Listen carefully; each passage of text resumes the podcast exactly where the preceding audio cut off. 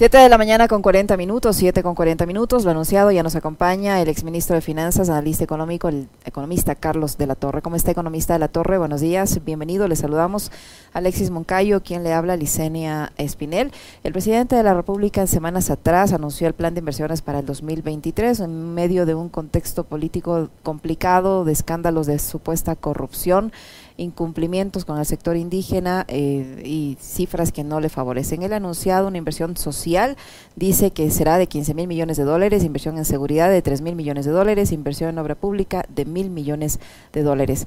Un anuncio que suena repetitivo, tomando en cuenta que ha hecho anuncios similares en momentos eh, parecidos, pero que en la práctica no, no, sabemos si se han concretado o no se han concretado. ¿Se, se puede o es posible eh, invertir esas cantidades como anuncia el presidente de la República?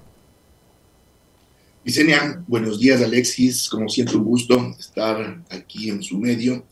Y bueno, como usted, Licenia, mismo indica, el momento político en el que hace estos anuncios el presidente de la República, ya con eso se parte con un elemento importante para no creer que efectivamente pueda realizarse este tipo de inversión. Más adelante a explicar desde la perspectiva técnica, pero desde la perspectiva política y de temporalidad la pregunta es, ¿por qué no se planificó esta inversión o montos importantes de inversión pública cuando se trabajó en el presupuesto general del Estado 2023, que fue entregado como proforma en octubre del año anterior. Es decir, ahora que ya están corridos prácticamente dos meses de este año, es cuando recién nos hacen un anuncio de una inversión pública importante. Ese es el primer elemento. Un segundo elemento es la magnitud de esta supuesta inversión.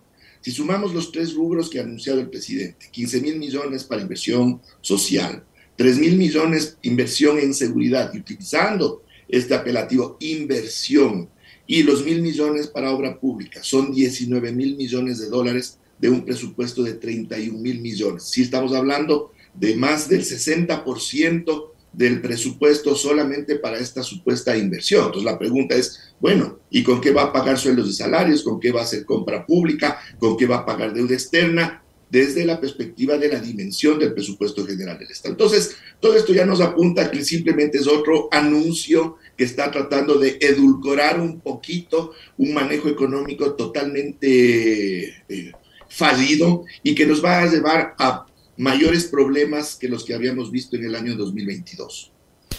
¿Cómo está, economista? Qué gusto saludarle. Muy buenos días. Eh, hay algo que a mí me ha hecho ruido permanentemente. De hecho, creo que en el medio donde se anunció el famoso monto este de los 13 mil millones de inversión social fue aquí. Lo dijo Esteban Bernal. Em, pero resulta que en esa cifra está incluido el gasto corriente, o sea, los sueldos.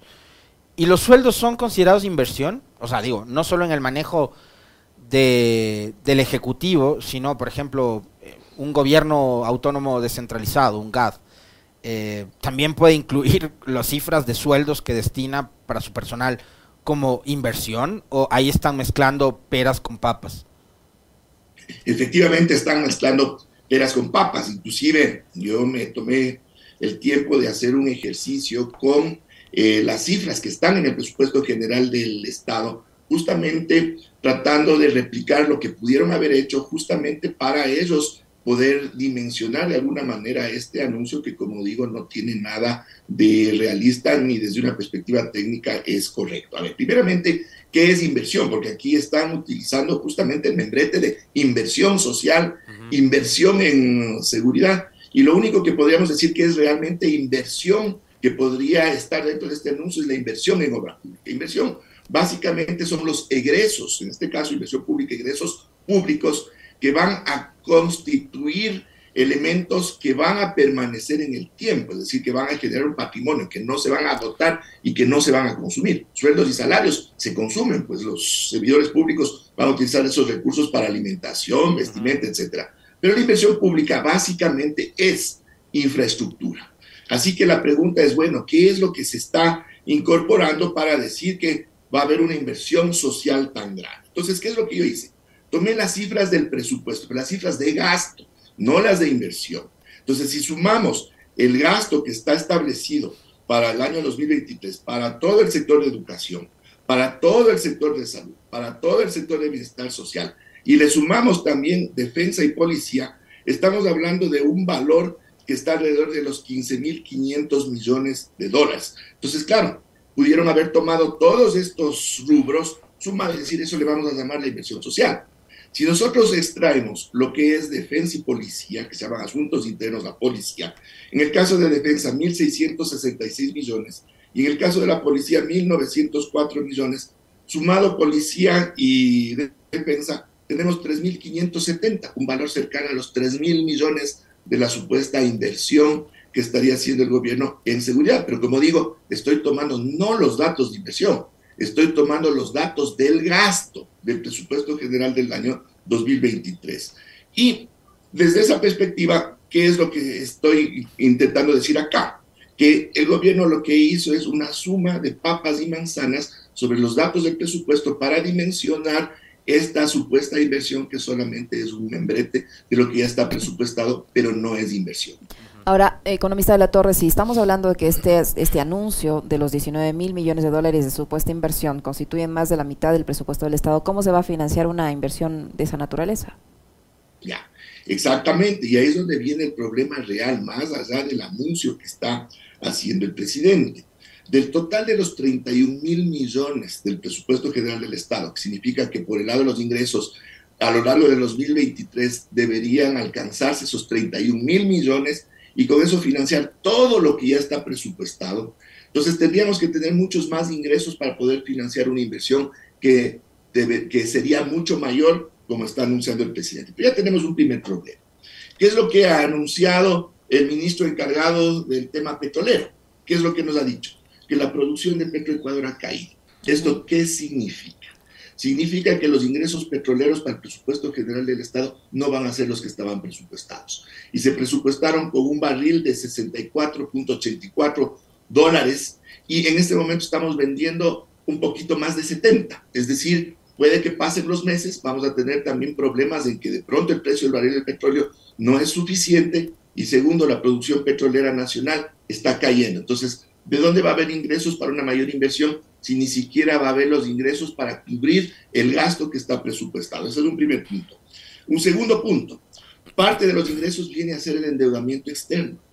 Eh, dentro del endeudamiento total que se ha planificado para el año 2023, que es un poco más de 7 mil millones de dólares, prácticamente más de la mitad, 3.844 van a venir de recursos del IES, y la diferencia, 3.732 millones, tendrían que venir de inversión, eh, perdón, de financiamiento externo.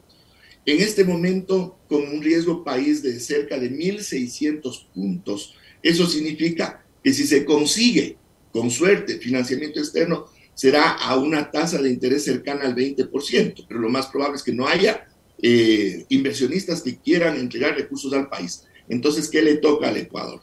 Volver nuevamente a estirar la mano a ver si los multilaterales encabezados por el FMI le entregan recursos. ¿Qué pasa con los multilaterales? FMI, Banco Mundial, BID, etcétera.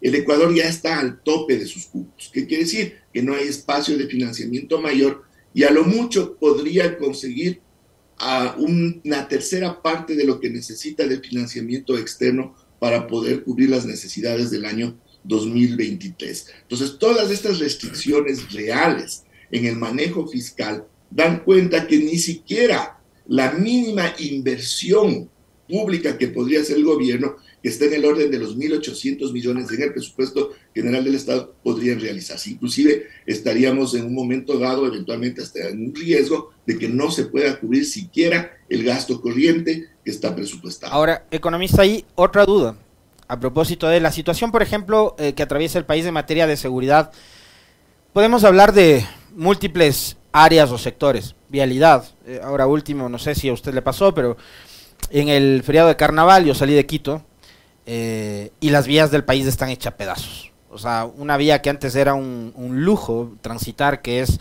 la, la del Arenal, que une la provincia de Tungurahua con Bolívar, no solo por el paisaje, que es lindísimo, sino por la calidad del pavimento, está hecha pedazos. Han pasado seis, años, cero mantenimiento a la vía, entonces tenemos una vía destruida.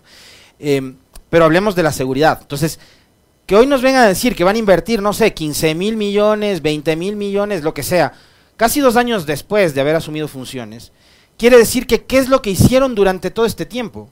Y ahí quiero preguntarle a usted que nos diga, eh, economista, ¿cuánto invirtió el gobierno de Lazo? Desde el 24 de mayo, que asumió funciones en el 2021, hasta la fecha, en todo lo que tiene que ver con lo social y en tema de seguridad. Como para que hoy nos quieran convencer que con la inversión que se viene van a solucionar todos los problemas que provocaron justamente por no haber atendido todas estas áreas. Ya, a ver, en cifras gruesas, de acuerdo al plan anual de inversiones y de los presupuestos que ya le corresponden a este gobierno, en términos de ejecución, una cosa es lo que está presupuestado, otra es la de ejecución, nos llega a los mil millones de dólares en más de un año, ¿ya? Es decir, en casi dos años. Esto comparado con otros momentos eh, en la década anterior, tenemos eh, años en los que la inversión pública llegó a niveles de 8 mil millones de dólares. Cuando yo fui ministro de Economía y Finanzas, ya que se habían construido los grandes proyectos hidroeléctricos, ya no se necesitaba tantos recursos, principalmente para este tipo de infraestructura. Teníamos niveles de inversión pública de 5 mil millones de dólares ejecutados. Y aquí estamos hablando de que no se llega ni a mil en más de un año. Entonces eso nos da cuenta justamente de cuál es la orientación de este gobierno. Esta idea que nos han transmitido de poner la casa en orden, fundamentalmente eh, que apunta al recorte del tamaño del Estado, le golpea muy fuertemente a la inversión pública, que es el principal motor del crecimiento y el desarrollo económico de largo plazo. ¿A quién le sirven las hidroeléctricas? ¿A quién le sirven las carreteras? Claro, a nosotros los ciudadanos porque tenemos electricidad barata, podemos movilizarnos, pero principalmente le sirve al aparato productivo privado. Las empresas productoras se benefician de la energía eléctrica abundante y barata si hay más proyectos hidroeléctricos. Pueden trasladar sus eh, mercaderías, pueden trasladar sus insumos de forma más eficiente y barata si tenemos una buena red de carreteras, si tenemos telecomunicaciones adecuadas, puertos, aeropuertos. Así eh, puedo seguir desarrollando. En definitiva, la inversión pública es la que sienta las bases del crecimiento y desarrollo económico futuro y eso es exactamente lo que ha dejado de hacer este gobierno. Ahora, economista de la Torre, esta falta de ejecución en diferentes carteras de Estado, ¿qué implica? ¿Qué implica para el ciudadano común y corriente? Esos recursos que ya no se utilizaron no se van a poder volver, eh, no se van a utilizar nuevamente durante este ejercicio fiscal. esos recursos, ¿qué, ¿qué pasa con eso? Ya, a ver, eh, es importante explicar un poquito qué significa eh, lo que son los recursos presupuestados y los ejecutados.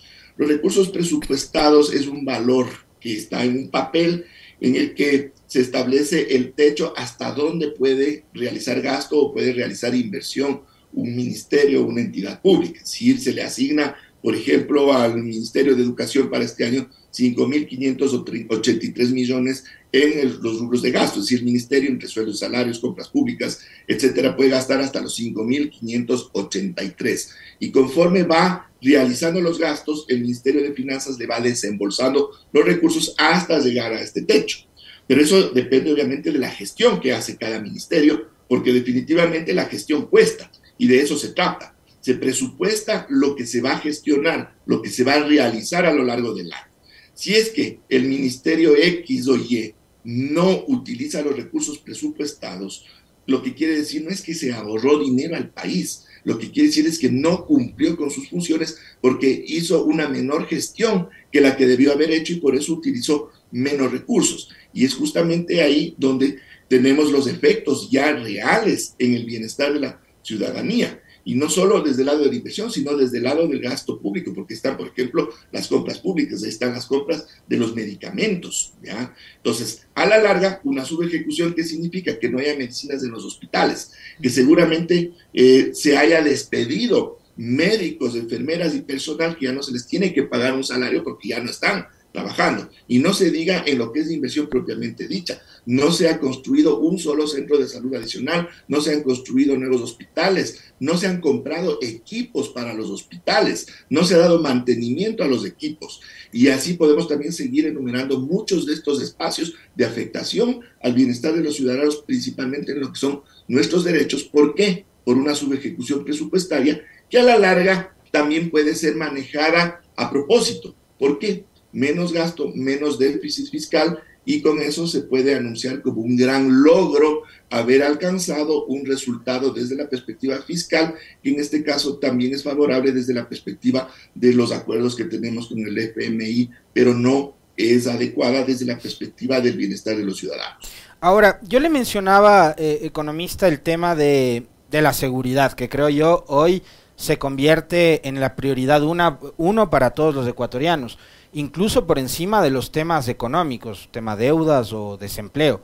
Creo que la gente, antes que querer un puesto para trabajar, lo que quiere es preservar y cuidar su vida.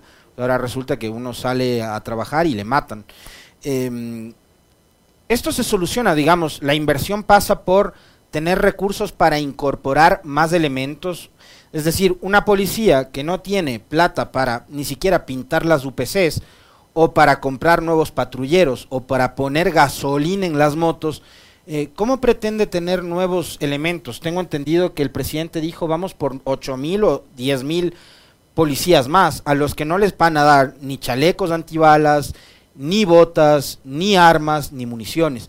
¿Por dónde pasa el tema de la inversión en un área tan estratégica eh, y fundamental como es la seguridad? Y le pregunto esto porque también por la imprecisión de las cifras. Usted viene acá y nos habla con cifras siempre, pero el gobierno nos dice, abril de 2021, 2022, perdón, eh, vamos a inyectar 1.200 millones de dólares a la policía. Nunca lo hicieron. Lo que nos enteramos al final es que esos 1.200 millones de dólares correspondían al presupuesto anual de la policía. Entonces no es que le iban a inyectar nada, ni que le estaban haciendo un favor a la policía ni al país. Después nos dijeron, tenemos un plan de seguridad que implementarlo cuesta 5 mil millones. Y ahora nos dicen, vamos a destinar finalmente 3 mil millones. ¿Esa cifra de dónde sale? A ver, Alexis, igual que la obra pública que se genera con recursos eh, del presupuesto general del Estado, la seguridad viene a ser otro activo intangible, pero fundamental en toda sociedad y en toda economía, también desde la perspectiva del desarrollo económico y del bienestar de los ciudadanos si es que no tenemos niveles razonables de seguridad, nuestra actuación como individuos, la actuación como empresas en la economía no va a ser la más adecuada, no va a maximizarse esa actuación precisamente porque primero nos toca cuidarnos. Eso implica que vamos a tener que tener actuaciones que de pronto van a eh, dirigir nuestros esfuerzos no a ser más productivos, sino precisamente a generar mecanismos de protección. A nivel de las empresas esto significa también costos más altos. Tienen que contratar servicios de seguridad, tienen que contratar inclusive eh, gente que acompañe a sus ejecutivos, tienen que establecer mecanismos para poder realizar con seguridad transacciones bancarias. Entonces, esto sumemos desde una perspectiva que ahorita puede parecer pequeña a nivel empresarial o individual. Sumemos a nivel de país todas las ineficiencias que se generan por la inseguridad desde la perspectiva del impacto económico que esto tiene en el corto plazo y cómo esto va minando también elementos estructurales que van a incidir en el país en el largo plazo. ¿Y qué es lo que pasa si es que vamos a esta otra visión que también es muy utilizada desde quienes nos gobiernan? De que viene la inversión extranjera, que vienen recursos de fuera. Entonces la pregunta es, ¿quién quiere invertir en un país, en su sano juicio, que él no le ofrece ni siquiera condiciones de seguridad adecuadas para que su negocio pueda florecer, porque la intención de la inversión es justamente colocar recursos para recuperarlos con una rentabilidad. Pero si la seguridad significa mayores costos y puede significar impactos económicos en una actividad, ¿quién va a querer invertir desde fuera? Y tampoco vamos a tener inversión desde dentro. Ah, entre los anuncios, eh, economista de la Torre, que ha hecho el gobierno nacional, eh, también habla de inversión en el sector estratégico y menciona alrededor de 600 millones de dólares, por ejemplo, en la repotenciación de la capacidad de la refinería de Esmeraldas, en la rehabilitación de 500 pozos petroleros de Petroecuador, en, la, en tratar de incrementar la producción petrolera del país, por eso dice que va a sacar a licitación el campo Sacha y el campo Amistad. Además habla de implementar proyectos de energía eólica y también de iniciar conversaciones con la empresa Sinohidro para el proyecto, para que la Sinohidro se haga cargo del proyecto Coca-Cola Sinclair. ¿Qué tan reales son, son estos proyectos de inversión que arrojarían 6 mil millones de dólares y con los que estaría contando el gobierno nacional? Ahí la preocupación que yo tengo es si es que se trata de una legítima inversión para generar mayor producción petrolera, para generar mayor eh, eh, electricidad, o es simplemente un anuncio que está camuflando concesiones y en definitiva la entrega de activos del Estado ya a empresas privadas, porque eso es lo que busca este modelo económico y político que está este momento en el, en el poder. Y eso está también definido dentro de la lógica de los multilaterales que ellos impulsan este tipo de acciones a cambio de entregar recursos a los países eh, para financiar sus, sus déficits. Los cuales el problema, por ejemplo, con la refinería de Esmeraldas y con los proyectos hidroeléctricos. De hecho, tenemos que tener en cuenta que ya desde el gobierno de Moreno está en proceso una eh, licitación para la concesión de la refinería de Esmeraldas. Si, si su repotenciación significa una concesión, ¿qué es lo que implica esto? Que la producción de la refinería, si los derivados del petróleo que salen de nuestra refinería, ahora tendrán que cargar una utilidad para que el privado que se haga cargo pueda tener un, un rendimiento. Es decir, todos terminaríamos pagando más por los combustibles para que un privado pueda hacerse cargo de la refinería a título de que van a repotenciar. Lo mismo sucedería con concesiones que en definitiva son privatizaciones de los proyectos hidroeléctricos. ¿Qué quiere decir? Que ahora tendríamos que pagar todos los ciudadanos más por el kilovatio hora para que esa diferencia venga a ser la utilidad de un privado, que este momento, estando en manos del Estado, estos... Eh, la refinería y los proyectos hidroeléctricos no tenemos que pagar.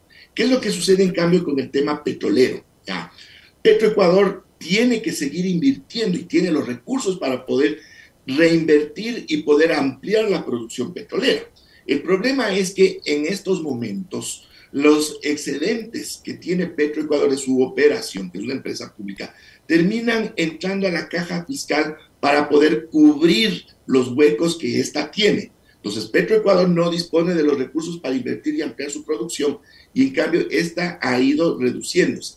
El problema es el siguiente, que esa reducción de la producción petrolera de Petroecuador abre un espacio para que vengan empresas extranjeras privadas a ocupar el puesto de Petroecuador. ¿Qué significa eso? Que parte de los ingresos petroleros tendrán que pagarse a las empresas petroleras extranjeras cuando esos ingresos petroleros de esa producción que pudo realizar Petroecuador pudieron quedarse aquí en el país con una empresa pública y en definitiva recursos que nos hubiera quedado a todos los ecuatorianos. Economista, eh, se nos va terminando el tiempo, yo tengo un par de dudas que quisiera que nos ayude a resolver eh, brevemente. La una tiene que ver con las declaraciones que ha dado en los últimos días del ministro Arosemena con respecto de el temor que tendrían los mercados internacionales, más bien son los tenedores de bonos, de deuda, ¿no? Con respecto de lo que él dice, el regreso del populismo económico. Entonces, ya no es culpa de los que estuvieron, sino que es culpa de los que vendrán la mala situación económica que tiene el país. Una opinión eh, suya y una reflexión con, con respecto a estas declaraciones del ministro Arosemena tratando de justificar em, el descalabro que vive el, Ecuador en materia económica, este despunte también del riesgo país que, que estamos enfrentando. Y adicionalmente a eso, a propósito de algo que nos pedían que le consultemos, un gobierno que ha desmontado poco a poco el ISD, con un presidente que tiene parte de su fortuna en paraísos fiscales, ha provocado la salida de cuánto capital desde adentro hacia el exterior.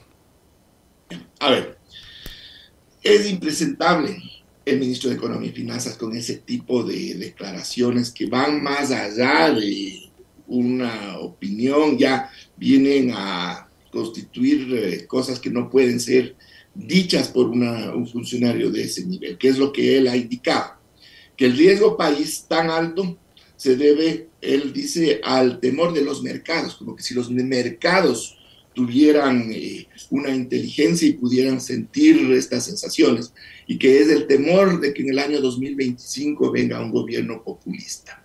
Y también ha dicho que el incremento de la migración de ecuatorianos que salen desesperados del país también es por el miedo a lo que se venga después. Eso definitivamente es un absurdo total. El riesgo país está tan alto y ojo, que a lo largo de este gobierno no ha bajado de los mil puntos. Solo para contrastar, ¿ya? Cuando yo fui ministro de Economía y Finanzas, yo recibí en 650 y con una estrategia muy bien pensada, le bajamos a principios de enero del 2018 a 430.